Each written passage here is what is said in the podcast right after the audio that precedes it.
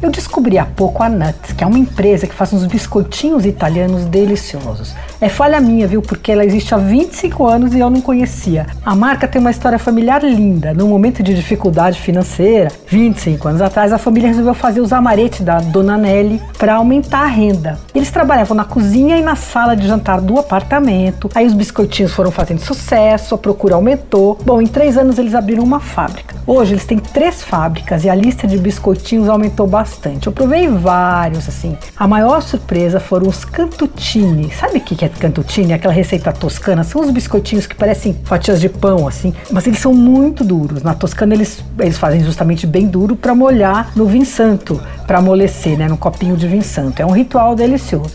Os danetes são firmes, mas de uma maneira agradável. Os cantutini de fruta são maravilhosos. Com um cafezinho à tarde fica incrível, viu? Eu gostei também dos amanteigados de limão siciliano, do pão de mel. Olha, as coisas duram bastante, quer dizer, na minha casa de cantutini de fruta acabou rapidinho. Não sei na sua se você vai se controlar. Mas tem uma fábrica na Vila Olímpia, mas dá para comprar pelo site da marca que é nutbiscoitos.com.br. Você ouviu Por Aí.